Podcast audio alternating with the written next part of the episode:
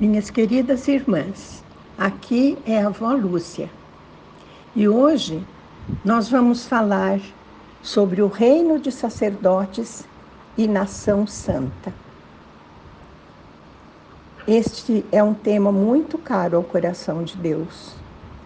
Vamos então pedir a Ele que nos faça entrar na sua mente para entendê-la para aprender com ele, minhas irmãs. Em Efésios 1:4 está escrito: Deus nos escolheu nele antes da criação do mundo para sermos santos e irrepreensíveis em sua presença. Senhor, esta é a tua palavra. Concede-nos a graça da fé, em primeiro lugar, Senhor, para crer e também a graça de podermos entendê-la e praticá-la, para sermos santos e irrepreensíveis em tua presença. Isso que pedimos em nome de Jesus. Amém. Minhas irmãzinhas, Deus nos escolheu nele, nele, nele, antes da criação do mundo. Antes de criar o mundo, Deus já nos tinha em sua mente. Ele nos criou de acordo com a sua vontade, de acordo com a sua mente. Ele idealizou cada uma de nós. Somos únicas. E Deus nos escolheu com uma finalidade: sermos santas e irrepreensíveis em Sua presença. Essa é uma insistência do Senhor, que está presente em toda a Sua palavra.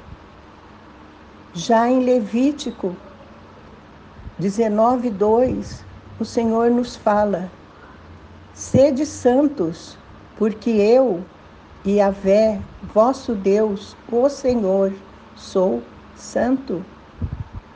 O padrão de Deus sempre é elevadíssimo. E ele nos coloca um padrão de santidade, que é ele mesmo. Por isso ele sabe, ele diz: sede santos, porque eu sou santo. E ele vai levar uma vida inteira para formar Jesus Cristo em nós. Esse é o nosso padrão de santidade. Êxodo 19, 6 diz: Vocês serão para mim um reino de sacerdotes e uma nação santa. Essas são as palavras que você dirá aos israelitas. Vejam que maravilha. O Senhor nos quer um reino de sacerdotes e uma nação santa. O que é ser sacerdote? É ministrar diante do Senhor, é vir até o trono da graça para estar com o Pai, junto de Jesus que está à sua direita, movidos pelo Espírito Santo, para orar, para agradecer, para adorar o Senhor e para interceder a favor do povo de Deus. 2 Timóteo 1,9 diz: pois ele nos salvou e nos chamou com uma santa vocação, não em virtude das nossas obras, mas em função de sua própria determinação e graça. Esta graça nos foi outorgada em Cristo Jesus desde os tempos eternos. Ai, irmãs, acho que nós nunca vamos saber e nem entender o alcance desta graça que o Senhor nos deu em Cristo Jesus. Tudo o que nos acontece como filhos de Deus é em função de Sua própria determinação e graça. Foi por, por, por Jesus que Ele nos chamou com uma santa vocação. E não pelo que fazemos, mas por sua graça. Por isso que temos que viver no centro da vontade de Deus.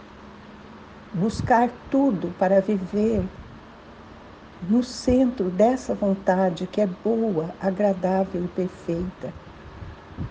1 Pedro 2,9 diz o seguinte: Porém, vós sois geração eleita, sacerdócio real, nação santa, povo de propriedade exclusiva de Deus, cujo propósito é proclamar as grandezas daquele que vos convocou das trevas para a sua maravilhosa luz.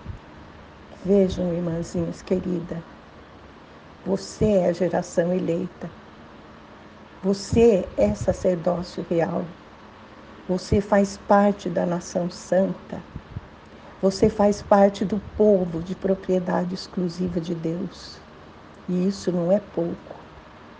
Isto é uma maravilha, minhas irmãs. E o propósito desse chamamento é proclamar as grandezas daquele que nos chamou das trevas para a sua maravilhosa luz. Por isso é que Jesus diz: Vocês são luz. Amém? Vamos orar. Pai querido, te pedimos em nome de Jesus que possamos entender a grandeza do teu chamado, a grandeza da tua escolha,